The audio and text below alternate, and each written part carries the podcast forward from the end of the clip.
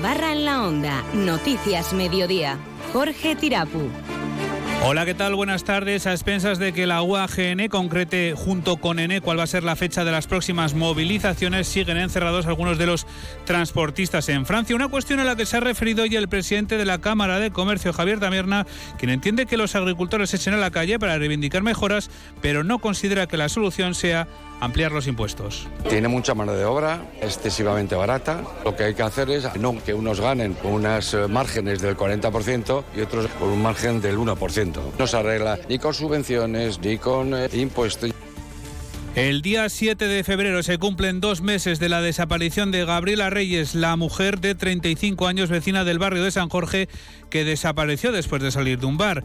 El grupo de rescate acuático de bomberos de Navarra rastreaba ayer el cauce del río Arga, aguas arriba del punto de la orilla en que fue localizado su bolso a los días de su desaparición. En Onda Cero hemos hablado con Giovanni, que es portavoz de la familia. La esperanza es lo último que se pierde, pero la incertidumbre es muy grande, porque no saber nada absolutamente es un poco cuesta arriba para la familia.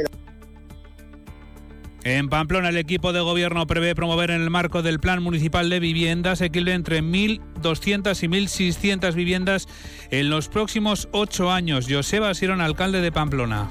En Pamplona y Iruña, de media, las familias destinan un 45% de su renta a sufragar los costes de vivienda. Esto dibuja un cuadro preocupante y situación preocupante la del proyecto Fundación Hombre, que señala que no cuenta con fondos, una de las cuestiones que denunciaban ayer en el Parlamento y de la que hoy hemos hablado más de uno con Cristina Illescas. Nosotros buscamos eh, financiación externa, así vamos eh, solventando, pero bueno, tampoco podemos ir aumentando más esa financiación externa. Y en deportes hoy no se ha presentado al entrenamiento el Chimi Ávila. Getafe y Granada son los principales contendientes antes de que acabe el mercado esta noche. Ayer, Yago Barrasate, en declaraciones a Dazón, señalaba que esperaba que hoy estuviera en el entrenamiento. Lo único que te puedo decir es que es jugador nuestro, que mañana vuelve al grupo, que si está bien el domingo irá convocado y, lo que puede pasar mañana es que no lo sé. No, estamos eh, pensando en ningún plan B. Es jugador nuestro, gran jugador y, queremos tenerlo con nosotros. Son las 2 y 33 minutos, comenzamos. Onda Cero Navarra.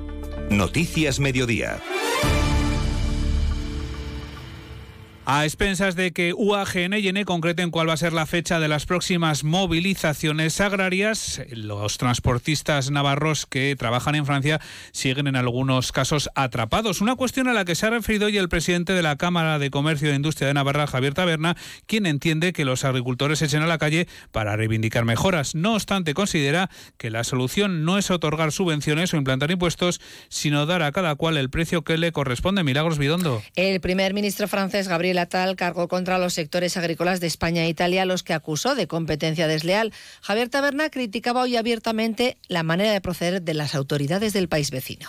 Una barbaridad. E, eso no se puede permitir en la Comunidad Europea. Que alguien diga que nuestras naranjas, mandarinas, no sé qué han dicho, que son espantosas, han perdido el norte. Los políticos franceses, ¿no? Hablar mal de un producto europeo, bueno, me parece que no lo habíamos visto nunca. El presidente de la Cámara de Comercio apuntaba las repercusiones que estas protestas pueden tener en Navarra, al tiempo que mostraba su comprensión, decía, hacia los agricultores que protestan por una situación que quieren mejorar. Fundamentalmente está afectando a las exportaciones. Navarra, todo lo que es la agroindustria, es muy importante para nuestra economía y exporta muchísimo. En vino, por ejemplo, pues prácticamente el 80% de la producción navarra sale al extranjero y eso es lo que nos está afectando. Pero por otro lado, me tengo que poner también cerca de los agricultores.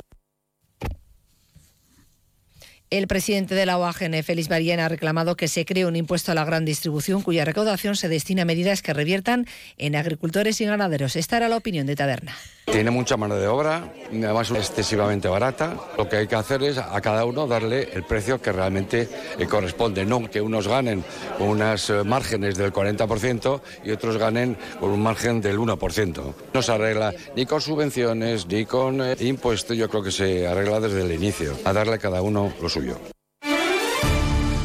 Día 7 de febrero se cumplen dos meses de la desaparición de Gabriela Reyes, la mujer de 35 años vecina de San Jorge que desapareció después de salir de un bar. El grupo de rescate acuático de bomberos de Navarra rastreaba ayer el cauce del río Arga, aguas arriba del punto de la orilla en el que fue localizado su bolso a los días de su desaparición. Natalia Alonso. La búsqueda que resultó infructuosa se desarrolló durante toda la jornada a lo largo de 17 kilómetros del río y se realizó a petición de la Policía Nacional, que es quien se encarga de investigar la desaparición. En Onda Giovanni, portavoz de la familia, reconoce que existe incertidumbre por la situación. Es una situación un poco delicada. La, esperanza es lo último que se pierde, pero la incertidumbre es muy grande, porque el no saber nada absolutamente es un poco cuesta arriba para la familia y la persona que intentamos un poco apoyarle y echarle una mano.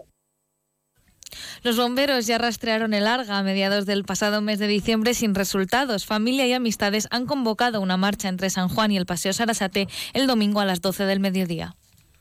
Esa es nuestra intención, que hasta que no tengamos una respuesta, intentaremos que esto no se quede en el olvido, que la ciudadanía eh, empatice un poco y que nos acompañe para que la familia vea y sienta que está arropada por su comunidad. El portavoz de la familia ha denunciado el desamparo de las instituciones y ha pedido una mayor implicación. Resulta un poco chocante que a varios días ya de cumplirse dos meses de la desaparición de esta chica, las autoridades de nuestra, de nuestra comunidad no se hayan puesto en contacto con la familia. Simplemente una llamada de, aliento, de, de, aquí estamos, cuenten con nosotros, lo, lo normal en estos casos. Hacemos alusión a ese desamparo institucional, ya que se supone que las instituciones están para velar por la seguridad de todos los ciudadanos. Las noticias de Navarra. Onda Cero. En el Parlamento, entre tanto, se está celebrando hoy pleno ordinario en el que, entre otras cuestiones, se ha dado luz verde al ajuste de cuentas de 2022. No obstante, el visto bueno se ha dado con ciertos reproches por parte de la oposición a la vista de la contabilidad diferenciada o la duplicidad del Instituto de Inversiones de Navarra, una cuestión que también denunciaba la Cámara de Contos. José Luis, José Luis Arasti, el consejero de Hacienda, señalaba que están trabajando en solucionar estos problemas, mientras la portavoz económica de UPN, María Jesús Valdemoro, señalaba que los ajustes de cuenta no pueden llegar a estas alturas.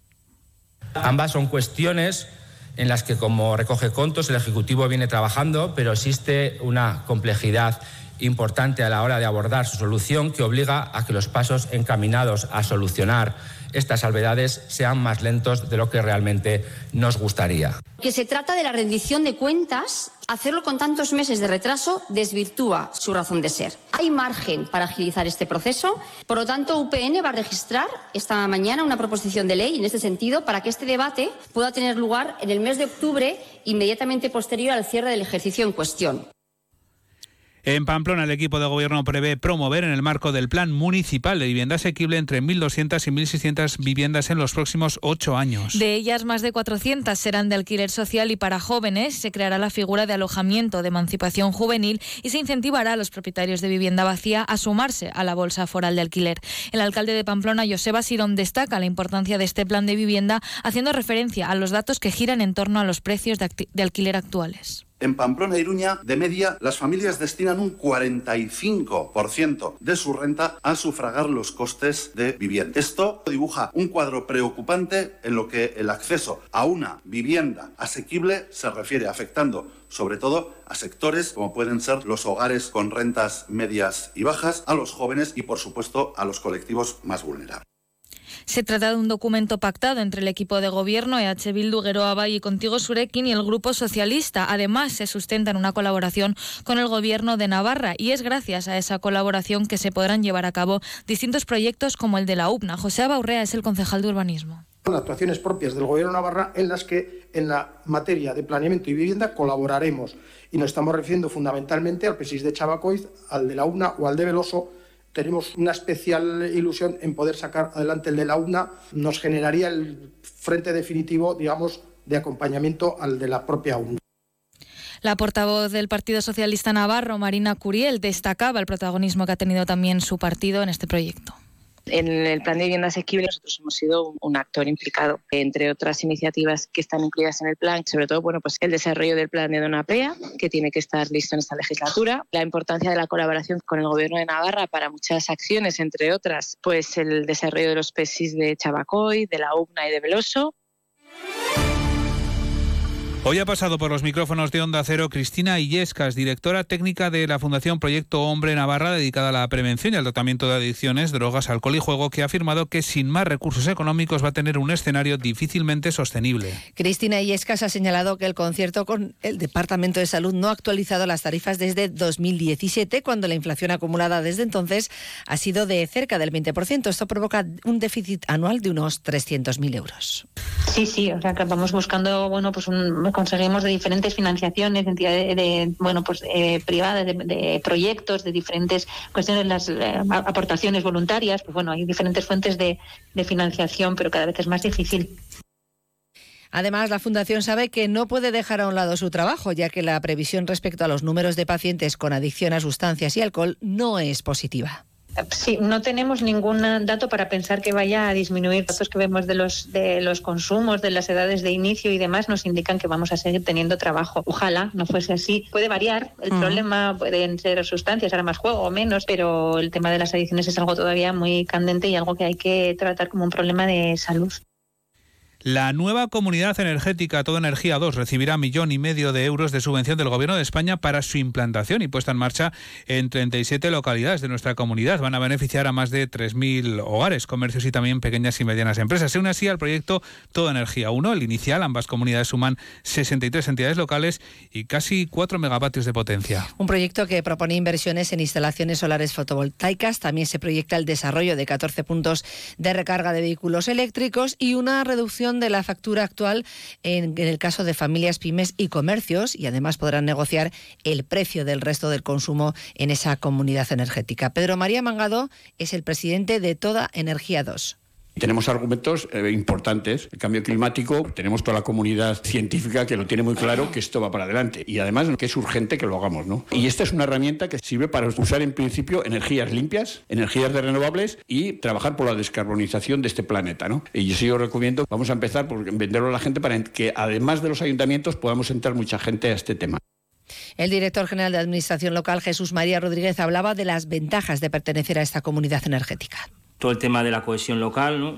implicar a los ciudadanos en ese consumo de energía, medioambientalmente favorecer el consumo de energías renovables para esta lucha contra el cambio climático es fundamental. La lucha contra la despoblación y el reto demográfico. ¿no? Hay que recordar que las comunidades energéticas era una de las 130 medidas de ese plan de 130 medidas contra el reto demográfico y la despoblación que estaban incluidas dentro del Gobierno de España.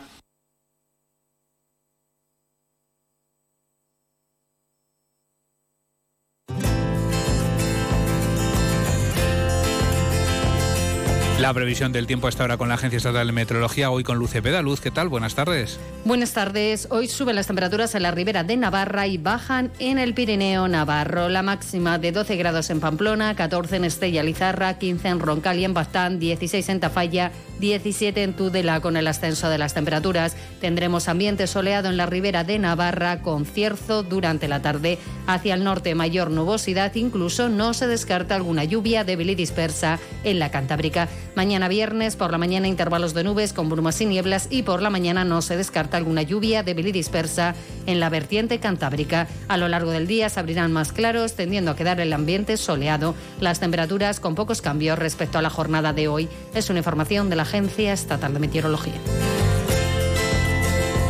Gracias, Luz. Hola, Javier Salegui, buenas tardes. Buenas Jorge. ¿Cuál es la situación de Chimi Ávila? Pues mira, ahora lo vamos a detallar en Onda Deportiva, pero hay más clubes que se han sumado pero claramente a la puja por llevarse al delantero argentino y con en este momento están las negociaciones rotas con el Betis. Getafe y Granada son los clubes mejor colocados. Ahora te lo explico en el análisis del partido que vamos a hacer también de la derrota contra el Barcelona con Diego Alonso. De cualquier manera, hoy también ha sido y es un gran día para donar sangre. En la web de Adona tienen ustedes toda la información para llevar a cabo esta acción solidaria que salva vidas, donar sangre. También por la tarde está abierto el banco de sangre.